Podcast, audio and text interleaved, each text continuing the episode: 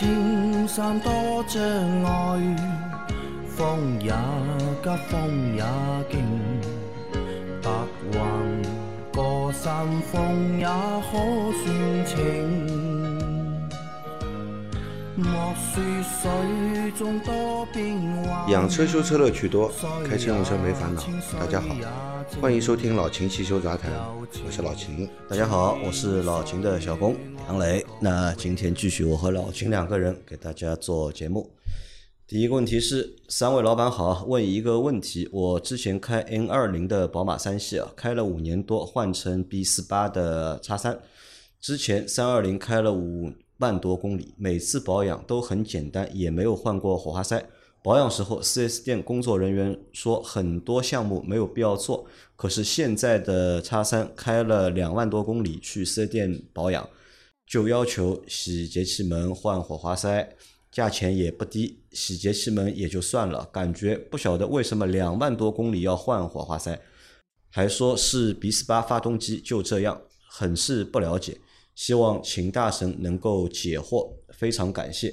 现在基本都是打开喜马拉雅必听的节目啊，一个关于宝马对吧火花塞的问题。嗯，我来前回答他前面那半部分。嗯，好的。就为什么就是你之前开的那个三二零啊，嗯，对吧？就是你觉得就做一些就是基础的保养或者普通的保养，嗯，就可以了。而现在换成了就是叉三之后啊，对吧？保养的项目一下子会变得那么多，那当中很有可能有一个原因是什么呢？就是宝马的销量在中国其实是一年比一年好，一年比一年多。但是呢，宝马在你之前买那个就是 N 二零的那个版本的那个时候啊，其实宝马的车呢卖的是很贵的，它卖的很贵，那四 S 店的生意啊很好，它可能呢有些小钱呢它不想赚。而现在呢，你看宝马销量为什么好呢？因为价格也便宜了嘛，对吧？现在的宝马和现在的宝马和十年前的宝马已经是两个感觉了，已经价格什么都感觉已经不一样了。而现在呢，车子呢就是卖的便宜了，优惠也多了，但四 S 店呢还是要赚钱的。那么怎么办呢？对吧？那么就是督促大家，对吧？多保养，勤保养，保养的时候呢项目多一点。这当中是有一部分这样的一个原因，是这个哦，这是你的理解，啊。对吧？但是我告诉你，不是的，不是的。你说，嗯，嗯，这个为什么现在每两万公里要叫你更换火花塞？我不是指这个火花塞，我是指还有其他的项目，因为这个火花塞肯定是两万公里要换的哟。嗯首首先我跟你说啊，B 四八这个发动机这个分两款，嗯，有之前的那一款，还有现在的最新的那一款，都叫 B 四八啊。嗯，这两个发动机其实是有区别的，呃，而且这两款发动机用的火花塞是完全不同的，零件编号都不一样啊。呃，外形上是比较接近啊，但是零件编号肯定是不一样的，不是一个型号的东西。嗯，在老款的 B 四八上面，这个火花塞的使用寿命的确是只有两万多公里，所以这个厂家要求你在两万公里就更换啊。你如果不换的话呢，呃，基本上到了两万多公里啊，这个会出现这个发动机失火抖动的现象，会频繁出现啊，必须要更换火花塞。那么，因为 B 四八跟之前的 N 二零这个发动机呢，区别也很大。嗯，首先它的那个工作温度就不一样，工作温度就不一样啊。这个 B 四八的发动机的工作温度是很高的，它的一个正常的工作温度就是一百零八度。有很多车，你再怎么开也不可能发动机温度会到一百零八度的，到一百零八度它就报警了，高温警告了，对吧？它的一个正常的工作温度就是一百零八度啊，所以说对一些发动机的附件的要求会很高，那那那些附件呢，使用寿命相对来说也会缩短啊。但是能够把发动机的工作温度做到这么高的温度，很牛也是技术啊。啊，很牛，一般人做不到，任何一个日本车是做不到这样的啊。那么所以说啊，呃，像我们的群友听友小刘，对吧？老说德德国车不好，老说日本车好那凯美瑞是好，开不坏，但是你把凯美瑞的发动机放在宝马车里面，你让它跑跑看看，还跑得动，对吧？是不是这样说？然后既然这个日本车有这么牛，那么丰田出了新的牛魔王，为什么又就是一个翻版的宝马 Z 四呢？对吧？这个细细品味啊，自己细细品味。因为那个 C 四是宝马委托丰田设计的，是宝马不想做这个 C 四了，你知道，因为 C 四很长时间没有换代了嘛，就宝马委托了丰田，你帮我设计一个，对吧？那丰田顺便就是把自己的牛魔王又复活了嘛，反正他也东西也做了嘛，又复活了一套。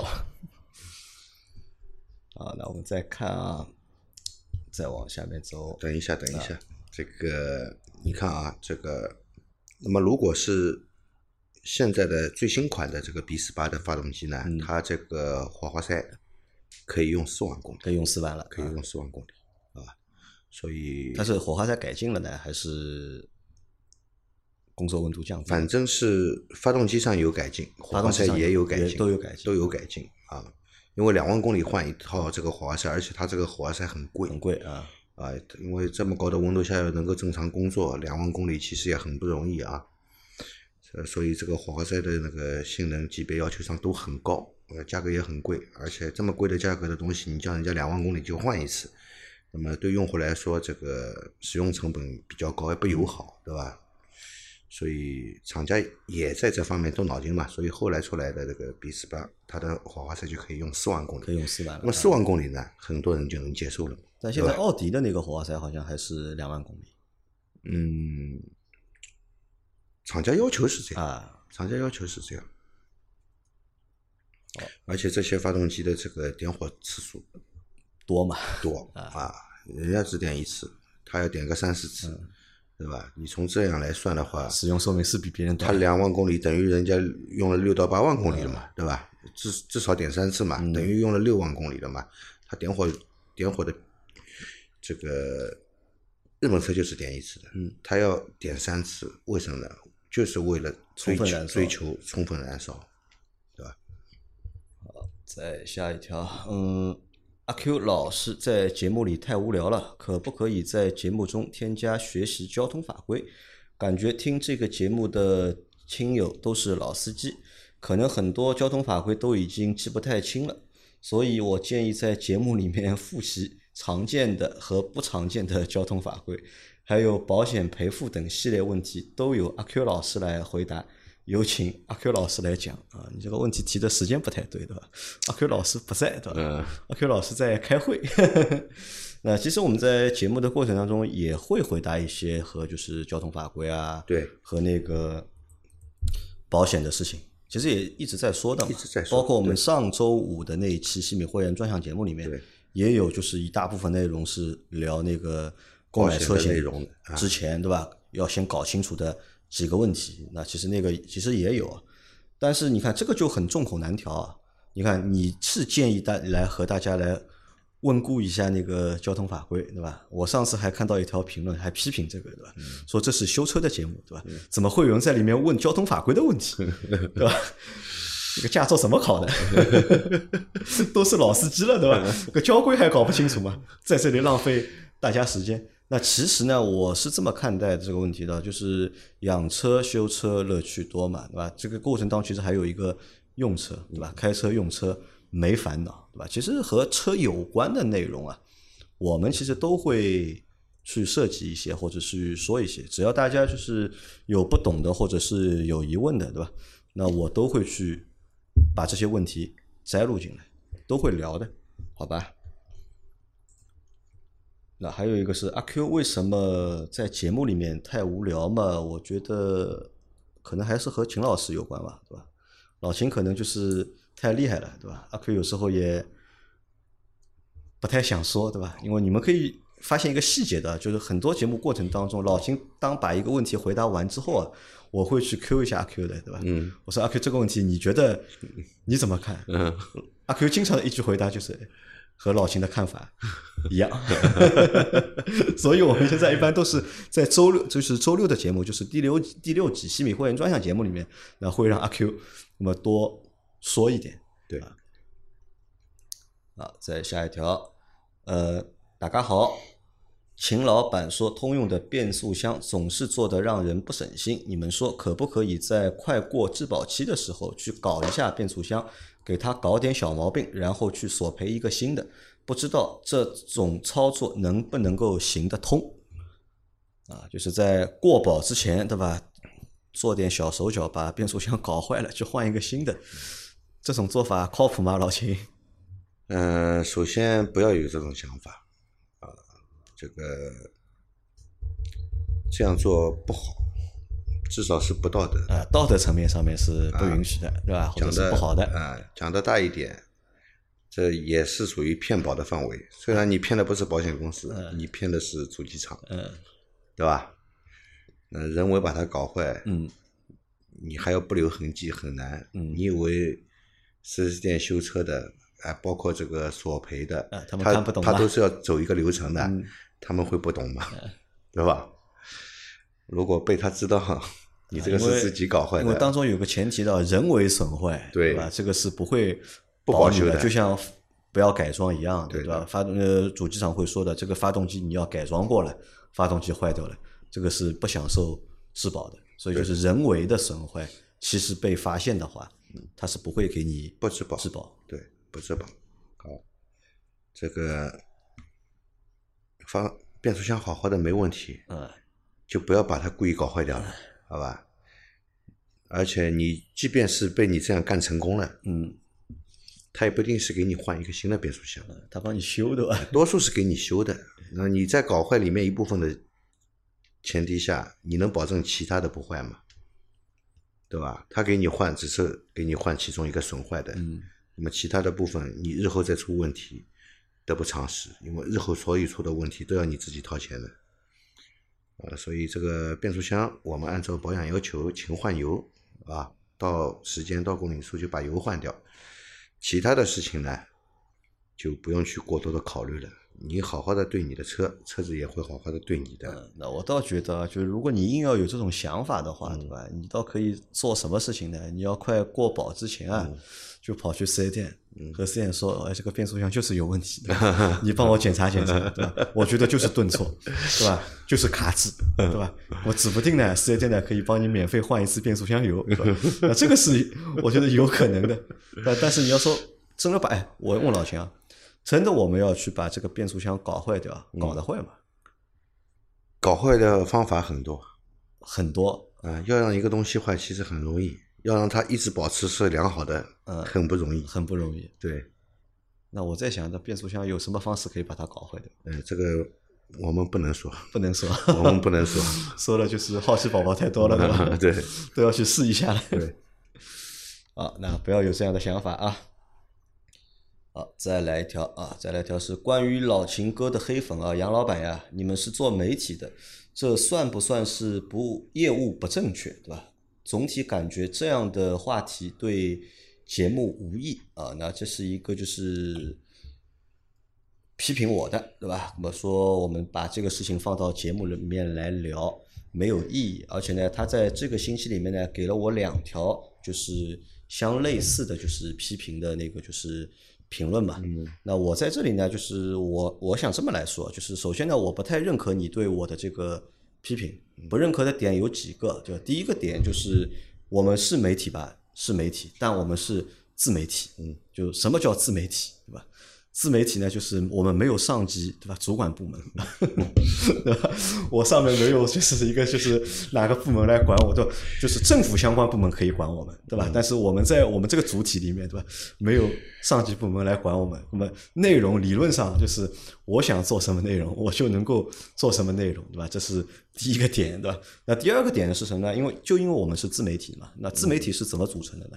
自媒体其实就是由真的就是由听众和我们组成的，是由两方面来组成的。这个和传统媒体还不太一样，因为传统媒体，特别是那些官办的媒体，它其实就是个喉舌嘛，对吧？说就可以了嘛，无所谓，就是下面听的人到底是一个什么样的一个感受或者什么样的一个反馈。而我们不一样，那我们做这个节目能够做那么长时间，能够做到现在，是离不开听众的。对吧？我们这个节目一个星期可以更新五期，对吧？为什么能够更新五期？就是因为大家都在听，大家都在回答，或者在都在提问我们，我们来给大家做回答。所以对我们节目来说，用户是非常非常的重要。对，所以在用户的这个群体当中，如果发生问题的话，就等同于我们节目发生了问题。所以这是我非常重视的一件事情。包括老秦也说了，在在昨天节目说，对吧？那个事情不要再提了，对吧？那为什么现在我们可以不提？但为当为什么当时要提？因为我们珍惜，或者我珍惜我们的每一个听众。我珍惜每一个，如果他真的是一个十足的黑粉的话，那我就直接把他拉黑了，对吧？我也不会和你去多啰嗦，对吧？那个小伙伴他是我们的会员，也是我们的 ABS 的会员，就西米的会员，对吧？而且他还是每天在听我们的节目，虽然说每天在做一些就是负面的评论，但说明他每天还是在听这个节目，所以我对我们的每一个听众啊，其实都是有感情的。好吧，那所以我会在我们的节目里面去说这些事情，因为我们的节目的内容就来源于我们的听众，也来源于我们几个主播。那这是第二个原因。那第三个原因呢，就是就是什么？这个可能也和就是我做这个节目的就是一个想法是有关的。那我是希望能够有一个良性的发展，然后我和你和我们所有的听众。大家都是一个团体，我们都是一起的，对，所以会把这个事情放到节目里面来，好吧？希望你能够理解我的这个用心啊！我我自认为，就是我们的节目和大多数市面上的就是自媒体的节目，说车的也好，评车的也好，不一样的。我们不仅仅是一个，就是你们看到的可能只是一个节目形式，是一个节目的形式，但当中的内核。完全是不一样的。好，再来下一条。两月份买的 CRV，昨天去保养，第一次看见车底有那么多地方有生锈，请师傅帮忙看看，这个算正常吗？底盘生锈？呃，底盘下面我看到了他拍的照片，呃，排气管上面有锈。其实排气管生锈不用太在意。嗯。啊，这个排气管你去顶起来看，每一辆车都生锈的。为什么呢？它温度高，嗯，氧化速度快，所以生锈很正常啊，不不必太在意，只要没有烂穿掉，就不要去管它，啊，它只有那个排气管生锈，嗯，但是还有它的那个摆臂衬套上面也生锈，摆臂衬套也生锈。啊，这就有点讲不过去了，对吧？摆臂衬套，呃，而且就是两月份才买的车，行驶了才半年嘛，对吧？